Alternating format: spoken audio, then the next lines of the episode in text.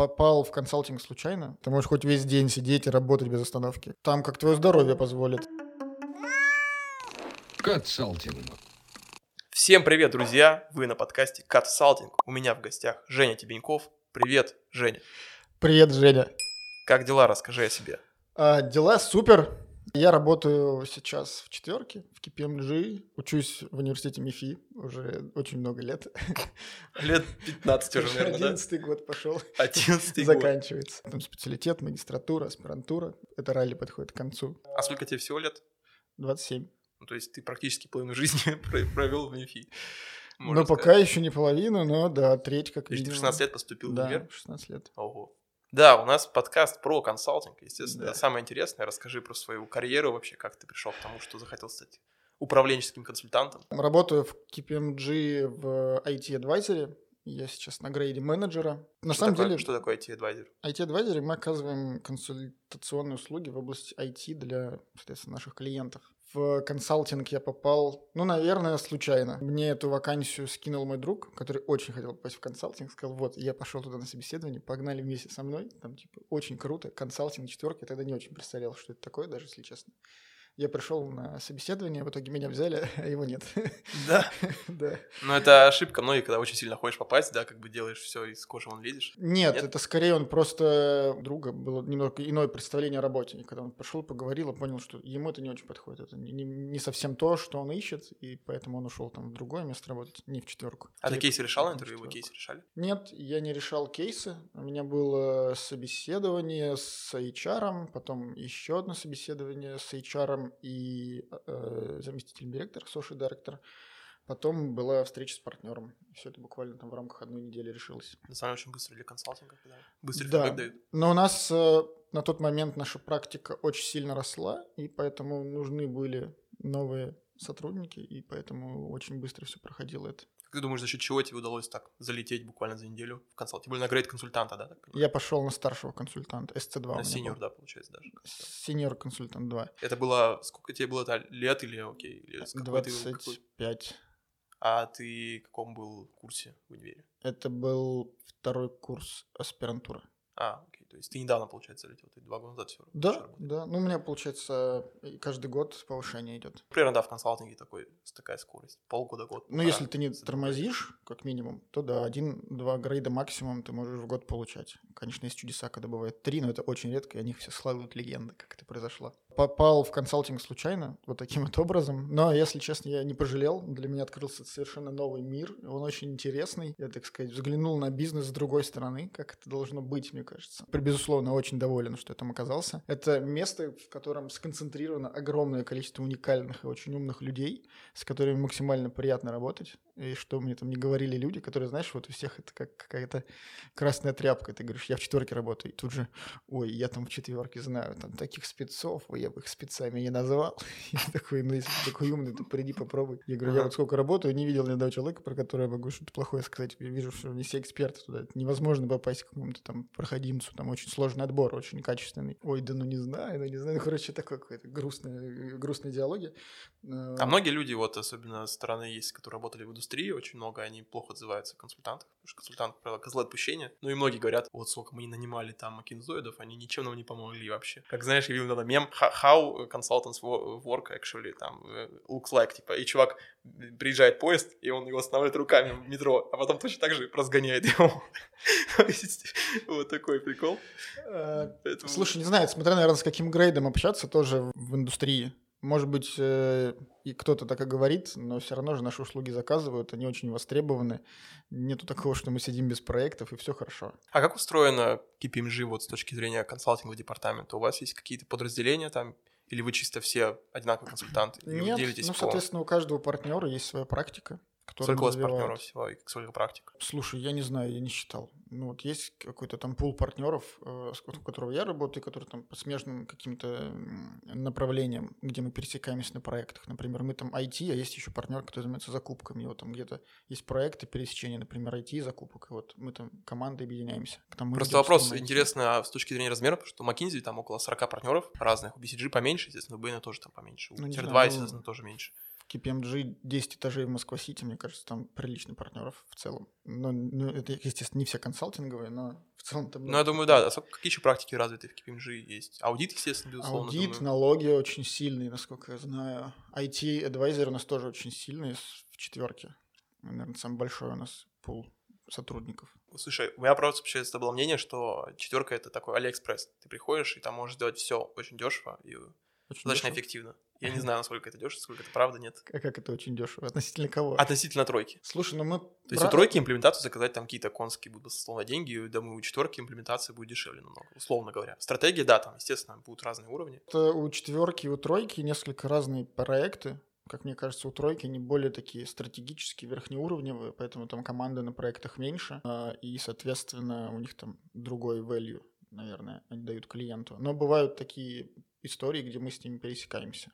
Они там пытаются делать проекты как четверка, а мы пытаемся делать проект как они, и там попеременно кто-то там выигрывает эти тендеры. Там, и мы как- какие-то тендеры у них выигрываем, какие-то они даже, может быть, у нас. Но они поменьше, и у них более верхнеуровневый проект. Потому что, как правило, такое часто бывает, что они на клиенте пишут какую-нибудь верхнеуровневую стратегию, видение, а потом приходит четверка и детализирует все это, и там доводит до ума, и там опускает на землю все вот эти фантазии. Да, я видел такой проект, пример, это известный достаточно департамент транспорта. McKinsey традиционно делают уже эту стратегию, там больше 10 лет, и вот они вроде как делают, сделали новую до 25 или 30 года. Как раз мы участвовали в дайвинге, мы там слышали об этом, рассказывали консультанты из транспорта о том, что они делают стратегию, и всегда было интересно посмотреть, что они в итоге сделают. Но так они ее не публиковали, до сих пор не было новостей о ней. Но я слышал, что есть проект, условно говоря, нужно переработать всю практику ГИБДД а с точки зрения эффективности, где какой трафик соблюдать, то есть такого, такие детали, дебри McKinsey не уходит. Такой отдельный стрим, куда нанимают других консультантов подешевле. Ну, как Это подешевле, для других задач. Но это будет дешевле стоить или не всегда это может быть э, дороже стоить, чем верхнеуровневая стратегия? Подожди, ну надо смотреть, что ты сравнишь дешевле или дороже, какой у тебя объем задач. Когда ты хочешь детализировать какую-то верхнеуровневую стратегию, то, естественно, этот проект будет дороже, потому что он просто больше. Ну, там да, больше людей, больше взаимодействий, больше интервью, больше там документов каких-то, больше, как, больше других там задач, которые в рамках проекта нужно решить. И, соответственно, у тебя больше команда и больше срок проекта. Ну, тут метрика, наверное, разная. Надо на другие метрики смотреть. Там метрика на человека, сколько там работало. Сложно сравнивать два проекта и говорить, ну что там, Мерседес или Лада? Что, ну, как бы, как, ты- как, ты можешь сравнить? Или там 10 лат? Ну, для таксопарка тебе, наверное, 10 лат, а там для того, чтобы водить одного там пассажира какого-то элитного, нужно один Мерседес. Это разные задачи, и поэтому разная стоимость. А вопрос, чем ты занимаешься KPMG? То есть IT-адвайзер, мы остановились на этом. А Да. что, что ты делаешь с точки зрения вот твоего грейда, консультант, менеджер? Есть своя команда сейчас, до этого не была команда, до этого ты был, да?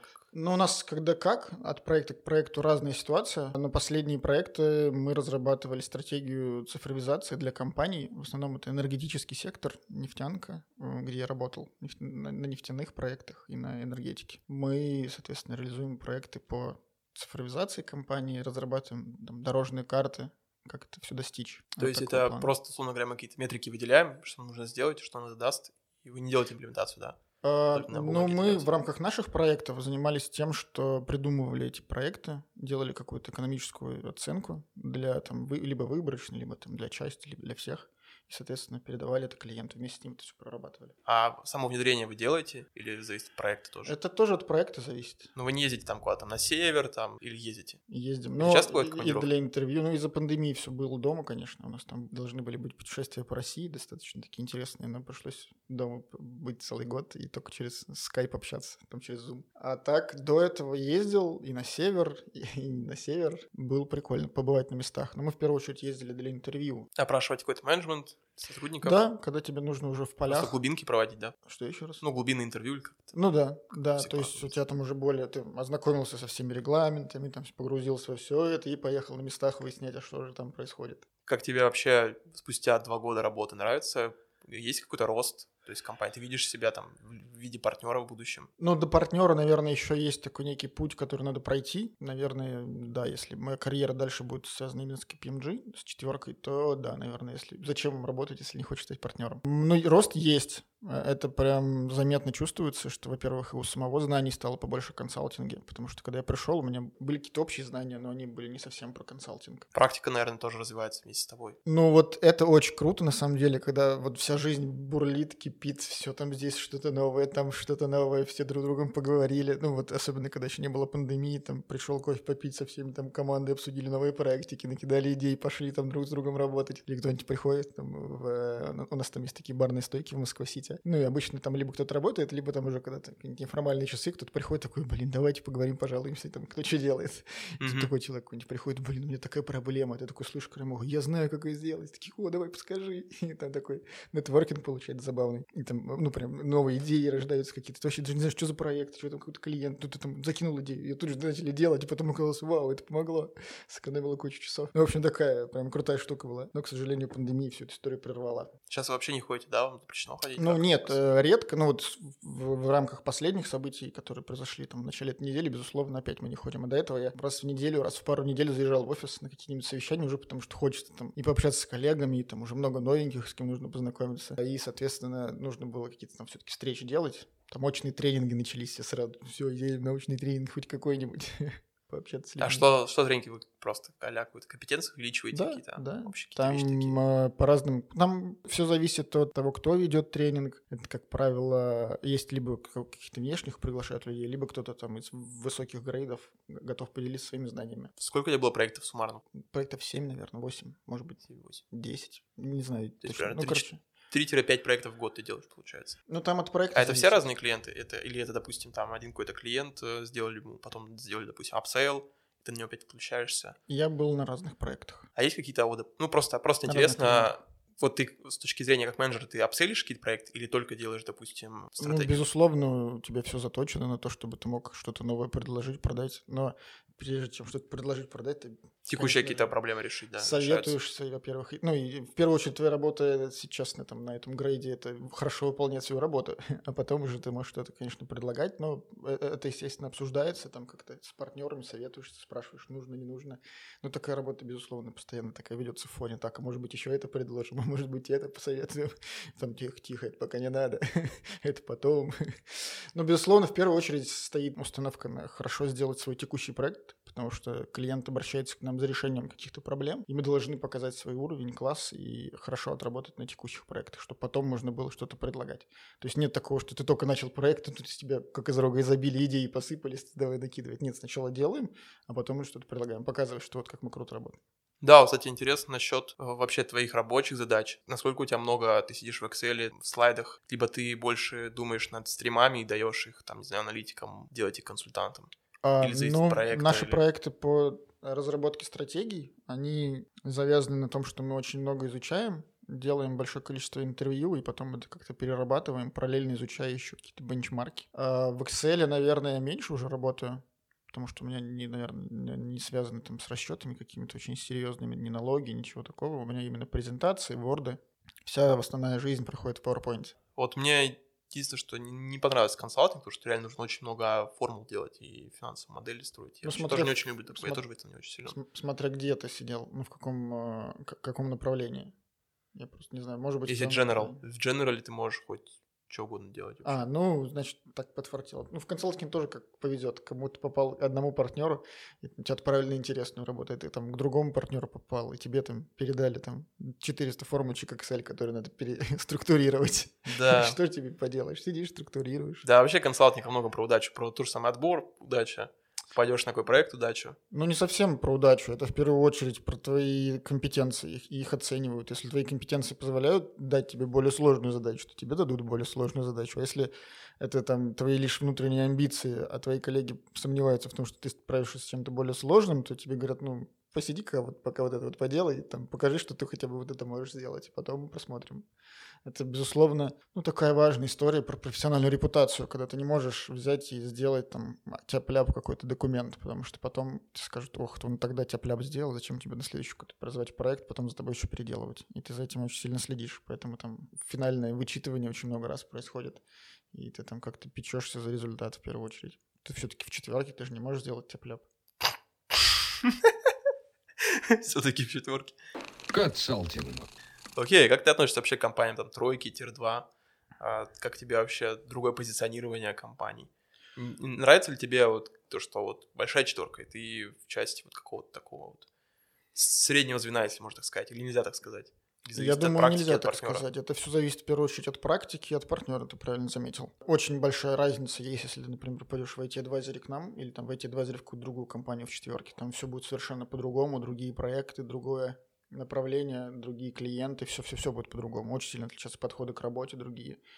Наверное, я, ну, я просто, мне очень нравится консалтинг, мне нравится такая проектная работа, мне не нравятся монотонные какие-то истории, когда ты изо дня в день делаешь одно и то же. Ну, в индустрии ты сидишь? В индустрии я вот, мой склад характера ума и, так скажем, пытливость для чего-то нового мне не позволяет, наверное, эмоционально как-то работать в индустрии. Я бы не смог, наверное, мне кажется.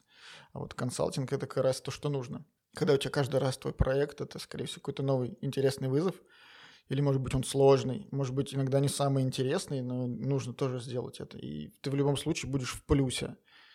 Просто нужно уметь в каких-то вещах находить для себя неочевидные плюсы, которые потом тебе все-таки принесут какие-то бенефиты. Ну да, это касается, наверное, таких неопределенных проектов больше. Ну, наверное, это касается проектов, когда у тебя, ну, условно, не совсем твой профиль, но его надо сделать. Зато ты понимаешь, что вот я эти знания обрету, я бы их больше нигде, наверное, не приобрел. Но зато у меня будут такие компетенции, что потом я смогу как эксперт уже и разговаривать об этом, и презентовать что-то там, и допродать, может быть, что-то смогу внутри, когда разберусь и пойму, что, ух ты, вот тут еще можно и мои знания вот так применить. И ты очень быстро адаптируешься к новому, и, ну, есть такие люди, для которых это вот прям кайф. Вот я к себе как раз к таким отношу. Э, потому что есть там коллеги, кто уходил в индустрию, и сейчас они такие жалуются, что, блин, такая скука тут, я просто не могу. Там вначале разобрался и все. Я получаю 500 тысяч рублей в месяц, я не могу, как Ну, если бы 500 тысяч, нет. Э, в консалтинге же тоже нужно поработать. Это я сразу пришел на SC2, это уже более или менее какая-то там нормальная должность. Да, это очень высокая. хорошо. Это очень как, когда ты там сначала начинаешь, это, конечно, сложнее. Это Стажер, дольше. Многие выгорают там за год-два, сидя в Excel. Да. Консалтинг не... Ну, просто это долгий путь. У тебя раз в год повышение. Ты должен четко понимать, зачем тебе это, что ты там делаешь, как, что ты хочешь найти. Если хочешь выстроить очень долгую карьеру, там, быть таким прожженным консалт, консультантом прям с самого начала, пройти весь путь, это тоже хороший путь ты вряд ли проиграешь, если им пойдешь. Ну, просто он будет там определенные сроки, ну, совершенно понятно. И тебе нужно понимать, что вначале будет очень много работы, очень много ручной работы, потом будет больше интеллектуальной, постепенно она будет заменяться там более интеллектуальной, потом будет заменяться продажами. И вот так вот на каждом грейде там вот эта пропорция будет всегда изменяться. Да, кстати, я заметил, что практически во всех компаниях консалтинг примерно одинаковый, там, скорость роста, то есть куда ты не пришел там в одну компанию, зашел с первого грейда, и ты до партнера можешь вырасти за 7-10 лет в целом. Либо, ну, это очень хороший результат за 7-10 лет. Ну, слушай, это тоже все очень индивидуально. Если ты заскочил... Допустим, ты пришел в одну компанию просто фигачишь в одну компанию. Да, и у тебя понятный карьерный рост. Ты знаешь, какими инструментами можно дойти там, для того, чтобы стать партнером. И это, безусловно, подкупает. Потому что даже в индустрии, когда ты приходишь работать, ты не понимаешь, мне кажется, как выстроить свою карьерную траекторию, как, условно говоря, стать директором или там какой-нибудь там генеральным директором. Очень сложно выстроить так свою траекторию с наших самых младших грейдов, и там это будет очень долгий путь. В консалтинге все правила игры известны всем. Заходи и просто играй в эти правила игры, все будет хорошо. Да, кстати, интересный как раз подход проектный, он влияет на это за счет того, что проекты постоянно продаются. Ты, условно говоря, сначала ты делаешь проекты, а потом понимаешь, за счет чего они продаются, какую они ценность приносят, value. После этого пытаешься это, допустим, апсейлить, и после этого становишься партнером. Партнер, по сути, тот, который делает сейлы. А, ну, в первую очередь это связано с тем, что ты у своих коллег чему-то учишься новому. Вот ты постоянно всему чему-то, ну, всегда чему-то учишься новому, и благодаря этому у тебя развиваются навыки. Где-то ты вот не знал, как это делать. Посмотрел, посмотрел от одного проекта к другому, потом разобрался и стал теперь сам это делать. Набрался опыта, знаний, там тебя при этом поддерживают, также там помогут, посоветуют, где что сказать, как сделать. Ну, вот, э, наверное, не во всех в компаниях такая история есть, когда ты можешь на проекте очень плотно работать, например, в младшем грейде сразу с партнером. Ты же можешь тоже учиться у него каким-то вещам, которые там в индустрии, условно говоря, ты не можешь, работая на самом младшем грейде, с генеральным директором на каком-то проекте вместе сидеть. Ну, это Конечно, невозможно да. просто. Иерархия такая. А тут можешь. И поэтому ты быстрее у тебя рост, наверное, получается. Ты смотришь, как вот эти люди работают, почему он стал партнером, что, каким путем он прошел, и вот какие у него есть знания. И ты понимаешь, ага, вот чтобы стать партнером, наверное, мне нужно вот это еще прокачать и вот это прокачать. И ты понимаешь, вот, что, в каком направлении тебе двигаться. И поэтому это как-то корректирует направление твоего роста, и ты совершенно нормально растешь. Да, знаешь, мне коллега рассказывал интересную какую-то вырезку или рекламку в Forbes, что до 20 лет, пока ты работаешь, ты, по сути, до 20 лет ты вывозишь все на своем таланте. С 20 до 30 лет ты работаешь на навыки, то есть, он говоря, на компетенции. С 30 до 40 лет ты развиваешь экспертизу, после 40 лет развиваешь связи. Ну, я, наверное, не соглашусь с этим. В первую очередь, ты всегда должен развивать свой нетворкинг, и, во-вторых, всегда развивать свое трудолюбие, иначе у тебя ничего не будет. Талант да, без трудолюбия я, это я, я, я про ценность, которую обретаешь ты. То есть люди, когда до 20 лет, по сути, ну, ты, условно говоря, ребенок, ты Мгм. почти себе представляешь, как фигуристами становятся успешными, там, гимнастами за счет таланта какого-то, с детства делают там, допустим, Не соглашусь с тобой. В Вообще? первую очередь, все это становится за счет огромнейшего труда. Но вот если применим к хоккею, я знаю много историй, когда талантливые ребята в детстве не становились профессиональными хоккеистами, а те, кто, условно говоря, был менее талантлив, за счет очень-очень сильного упорного труда к возрасту раскрывались и, наоборот, становились звездами. А сколько люди становятся профессиональными хоккеистами? когда они уже играют на профессиональном уровне. Там, А какой, какой возраст КХЛ. примерно? Ну, ты можешь там с 18, наверное, попасть в КХЛ, там, в НХЛ. И до скольки можно играть, чтобы был успешно? До скольки? Да. Ну, там как твое здоровье позволит. Но есть там случаи до 38, до 40 лет. Там люди играли, там Ягр, который там сколько, со 40 с лишним у него там было. Но это исключение, Ну, это, конечно, исключение, да, но Как правило, типа 20-30 лет, наверное, как в любом спорте, да. Ну, карьера, да, она же очень сильно завязана на здоровье, на твоих физических данных, и чем старше ты становишься, тем сложнее, тем больше травм копится, тем там много нарастающим итогом. Но я просто не профессиональный хоккеист, я со стороны как бы это могу рассуждать.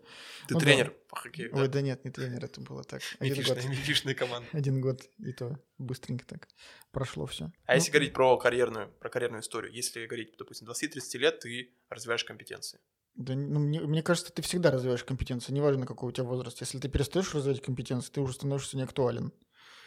Но смотри, допустим, ты вот дорос до какого-то уровня, тебя хотят а, взять в другую компанию, какой-то грейд, допустим, там, не знаю, возьмут тебя на CTO куда пригласят какой-нибудь, а, не знаю, там, в нефтянку какую-нибудь. Мгм. Как думаешь, тебя воз- возьмут за счет твоих компетенций, экспертизы, либо связей, что Да. будет более приоритетной?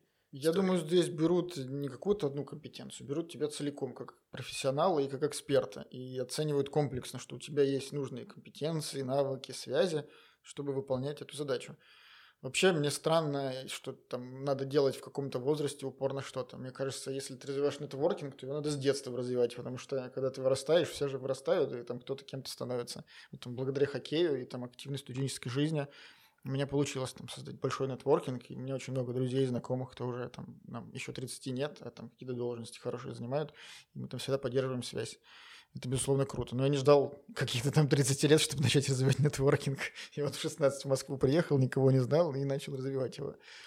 То же самое с навыками. Зачем что-то ждать? Ты берешь и развиваешь свои навыки. Это, мне кажется, в первую очередь связано с твоим складом ума, с твоим характером, в принципе, что тебе интересно. Если ты там как-то жаден до нового чего-то, то, есть, то, то сразу и у тебя это не какой-то там процесс, это естественная твоя часть. Тебе вот нравится узнавать что-то новое, э, и ты там узнаешь что-то новое. Просто твой, твоя, как это, твой, твой образ жизни такой. Тебе не надо там на какой-то возраст ориентироваться. Ну да, по сути, вот интересно насчет нетворкинга. А, Многие люди пытаются, допустим, ну, условно говоря, нетворкинг, понимание, что вот ты взял контакты, менял мы с тобой, увиделись где-то на мероприятии, о, привет, как тебя зовут, взяли контакты и все, по сути, разошлись на этом. Как вот ты для себя понял, что вот эффективный нетворкинг, который дает какой-то value, допустим, в будущем? Как это делать, какой подход? Ну, во-первых, я бы не назвал это нетворкингом, это скорее просто обмен контактами. Наверное, нетворкинг — это когда, э, ну, в моем понимании, это когда ты можешь просто человеку позвонить, там, спросить, как у тебя дела, там, неформально пообщаться и что-то там, какие-то вопросы, если надо рабочие или там личные, порешать. Э, У меня, наверное, это все было проще, потому что у меня было хобби, как хоккей, и на этой почве у меня э, развивалась сеть нетворкинга за счет того, что мы хоккейный лидер общались со всеми лучшими вузами России, ну, это лучшие вузы Москвы. Э, Почти все они были в э, студенческой лиге, и это позволяло там выстроить нетворкинг, потому что все на общей теме. Было много забавных случаев, когда приходишь в какой-нибудь магазин, ты даже не знаешь, там, ну, просто не узнал этого человека, он в какой-то команде играет, он тебя знает, и он такой, о, из МСХЛ, вот тебе скидочка дополнительная, Ща, если что, обращайся. Да? Магазин, в смысле, хоккейный? Нет, просто в какой-то, помню, это я то ли в Adidas, то ли в Nike зашел, И там парень такой подходит, ты же это, там, Женя, там, да? Я говорю, да, я в МСХЛ играю, если что, я тебе скидку пробью. Я такой, отлично. Вот это да, круто. Это вот какой-то нетворкинг. Так ты селебрити, получается, в мире хоккея? Да, ну нет, слушай, это слишком громко сказано. Ну, среди студенческого Ну, хоккея. когда-то, когда я этим занимался, да, я был, так скажем, на слуху. У нас было студенческое СМИ о хоккее, и там частенько публиковали э, мои интервью какие-то. Я был омбудсменом МСХЛ. Ну, это такой э, период А жизни. что такое? Что значит омбудсмен? Ну, в общем, ну, студенческая лига сама по себе, она организовывалась студентами. Э, Большой там группой людей, э, которые каждый там э, делал что-то, что хотел. И вот я, соответственно, делал там свою часть. Э, Занимался развитием, рекламой лиги, какими-то промо-мероприятиями, поэтому взаимодействовал со всеми командами. И потом э, проявилась идея в лиге у нашей сделать омбудсменов, потому что вот был у нас а амбассадоры? Нет, не совсем. Вот был орган такой у нас, совет капитанов. То есть все представители команд собирались и принимали решение о том, как живет лига, голосованием, в общем. Потом лига стала ну, более или менее официальной, и у нее появился там управляющий орган. Чтобы э, решать какие-то локальные задачи для команд, э, для дивизионов было решено сделать э, омбудсменов. То есть команды могли обратиться к омбудсмену там, за объяснениями каких-то вещей. И омбудсмен со своей стороны был таким неким мостиком между лигой и командами для решения каких-то локальных задач. И вот и меня там выбрали в какой-то момент омбудсменом нашего дивизиона. Была такая история. А вопрос просто интересно, коммерческой истории. У вас были какие-то партнеры, там, спонсоры в этих всех лигах хоккейных? Как это устроено? Там вообще есть какой-то, допустим, зритель, какой-то рынок, где можно... Такую-то сейчас это такую боль начал у меня спрашивать. Ну, то есть денег как бы там нет, все за свои, как бы делают за свои Ну, в инициативы? первую или- очередь или за свою инициативу, конечно. Ты многие команды смогли добиться расположения университетов, и в том числе наша университетская команда, и это очень круто, что наш вуз поддержал нас, выделил финансирование и стабильно как бы нашу команду финансирует. Наверное, с точки зрения стабильности, э, вот как мы изначально смогли получить это финансирование доказывали его своим результатом. Вначале, конечно, было тяжело, там первые пару лет, а потом мы, ну, команда МИФИ, по-моему, четвертая по количеству общих наград в Москве. Мы не играли там в топовом дивизионе, у нас там был только один сезон, он был не очень успешным, но мы понимаем, что у нас очень сложный вуз, э, очень высокий порог, и, наверное, нет такого большого количества профессиональных спортсменов, кто бы хотел учиться в ядерном университете. Но, тем не менее, на своем уровне, там, в дивизионе бакалавр, э, мы там добиваемся успехов практически каждый год, либо в медалях, либо там где-то. И это как бы поощряется только вузом, по сути, да? Это других как бы каких-то источников. Иногда у нас были спонсоры. На, когда мы стали чемпионами, у нас там от спонсора мы получили поездку в Турцию для команды. Вот. э, Какие-то такие штуки были, безусловно. Но, Но в это за победу очередь- уже, это за результат. А как бы Да. на, на пути как бы такого В нет, что первую, ты, в первую очередь это все допустим, крутая команда, у тебя куча партнеров, поддержки. И В других командах как-то это выстраивается. Я за другие команды не отвечу, но в нашей это, безусловно, в первую очередь поддержка университета. Понятно. Просто я тоже недавно прикидывал, сколько я потратил всего на кейс-клуб, как бы там, естественно, ноль скорее всего, минус. Типа, естественно, минус по моей там энергии, там, да, все, сколько я там влил, но там по деньгам такое примерно, там плюс что-то там небольшое. Ну, То есть какие-то деньги зарабатываешь там на кейс-клубе, что-то получаешь, какую-то мелочь, и сразу их вливаешь обратно, по сути, ничего, по сути, не вводя, даже иногда в минус из, из кармана берешь, что тратишь. Ну, смотря, что ты делаешь. Ну, и как бы изначально было понятно, что хоккейная команда никогда не выйдет в плюс. У нас профессиональный спорт не выходит в плюс, по-моему, а уж что говорить о студенческой. Но, тем не менее, это что-то получается. Благодаря, в первую очередь, поддержке вуза, это круто. Еще раз повторюсь. А почему среди студентов, это вот только в нашем вузе, в МИФИ, так развит хоккей? Нет, ты вузах? очень много команд. там, А больше почему там, 30. допустим, есть более популярный спорт, ну, например, футбол какой-нибудь, и нет такого среди студенчества? Или есть? Или А, Я просто, мы просто не в курсе. Просто не в курсе, наверное. В каких-то вузах он популярнее футбол. Ну, хотя, наверное, просто футбол более распространенный, но, по-моему, он э, там... Ну, просто я не знаю, как это объяснить. Студенческая команда хоккейная, она делалась студентами, поэтому все были заинтересованы в ее развитии. А там футбольные команды, они уже там раньше были, и, наверное, там меньше там студенческой энергии, все приходят просто мячик попинать, там, поиграть в свою... там, ну, как бы просто поиграть. А вот хоккеистам было важно, чтобы и фото было с матча, и видео, и болельщики, и там мисс МСХЛ. Ну, в общем, все вот так вот было. Но мне кажется, мы немного отдалились от темы нашего Да, подкаста. да. Ну, Окей, это такое было отступление Мгм. в творчество, можно сказать. Ну, в любом случае, в любом, в любом деле, наверное, нужна какая-то такая творческая часть, чтобы где-то было душно, где-то было... Ну, забавный кейс скажу, такой, когда я пришел в КПМГ, там пришел тоже паренек из МСХЛ, из команды МГИМО, и там, давайте сделаем команду хоккейную. И там, и там еще учил, э, работало пару ребят, кто играл в МСХЛ, и когда я только пришел, там у нас в компании рассылка идет о том, что вот там пришли новые сотрудники, тут же мне пишут в личку, о, здорово, пошли попьем кофе, там кто-то из разных отделов, ну, в моем никого не было из хоккея все там классно, чики-пуки там пересеклись, рассказали, все там класс, класс, МСХЛ, МСХЛ. Было забавно. Ну, то есть я пришел в КПМГ, там уже ребята были. В любую компанию приходишь, и ты можешь найти при помощи да. такого спорта. Да, да. Союзников все, можно так сказать. Ну, да. знакомых как минимум. Консалтинг.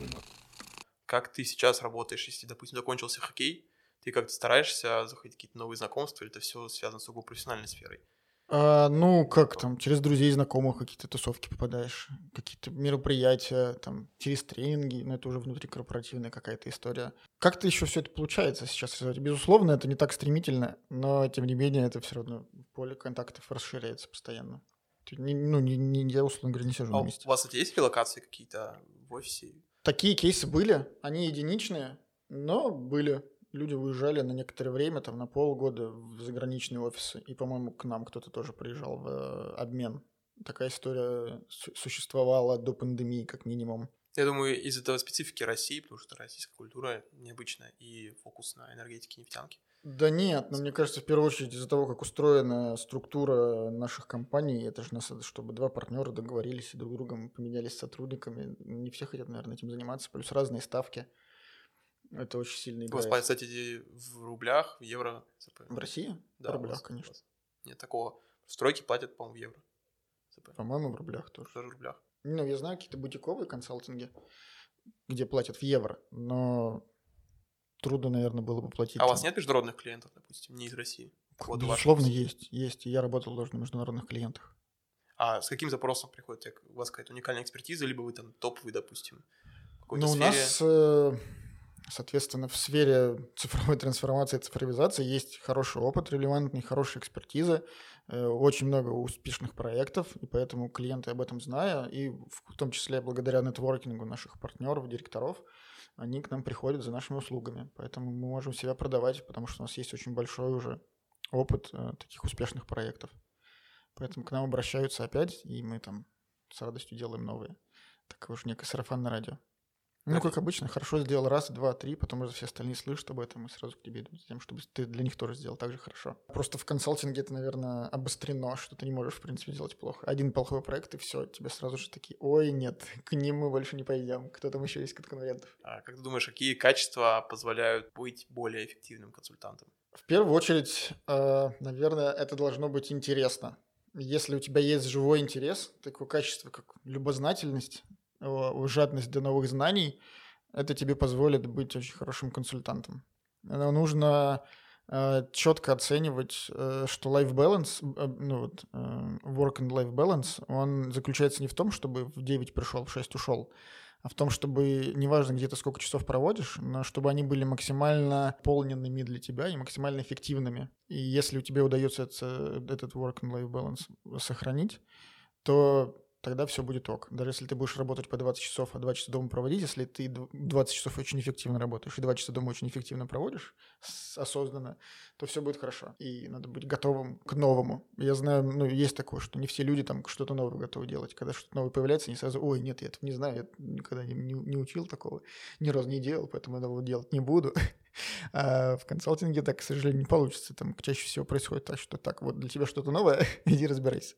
Такой, хорошо, и спокойно идешь разбираешься. А, и надо быть к этому готовым. Тогда это позволит быть успешным. Да, кстати, я тоже по себе знаю то, что бывает неинтересно делать задачи, которые ты уже сделал, тебе схожие, допустим, предлагают больше кайф получаешь, когда ты вообще не знаешь, как подойти к этому. Такой ты сидишь, некий... ты сидишь такой, у тебя как будто, знаешь, как типа суицидник, типа а вот прыгнуть в какую-то пропасть и непонятно, что там делать. Потом в конце испытываешь некий интеллектуальный оргазм от того, что ох, вот это я получил. Да, да. Есть, и в конце, да, ты, ты что-то сделал, ты что-то родилось, и все сказали, вау, ну это неплохо такое, что я же что-то вот как бы, ну, не очень-то немного сделал, мне показалось, но вообще неплохо. И и как бы от этого больше кайф получаешь, чем когда ты делаешь уже обкатанные, допустим, вещи, которые уже были сделаны. Ну да, это уже кажется таким простым. Да что я там уже, что это вот тут сложного? Тут нет ничего интересного такого. Могу там на автомате сделать, но можно что-нибудь еще новое поделать. Это, мне кажется, в первую очередь одно из основных качеств консультанта. Готовность ко всему новому.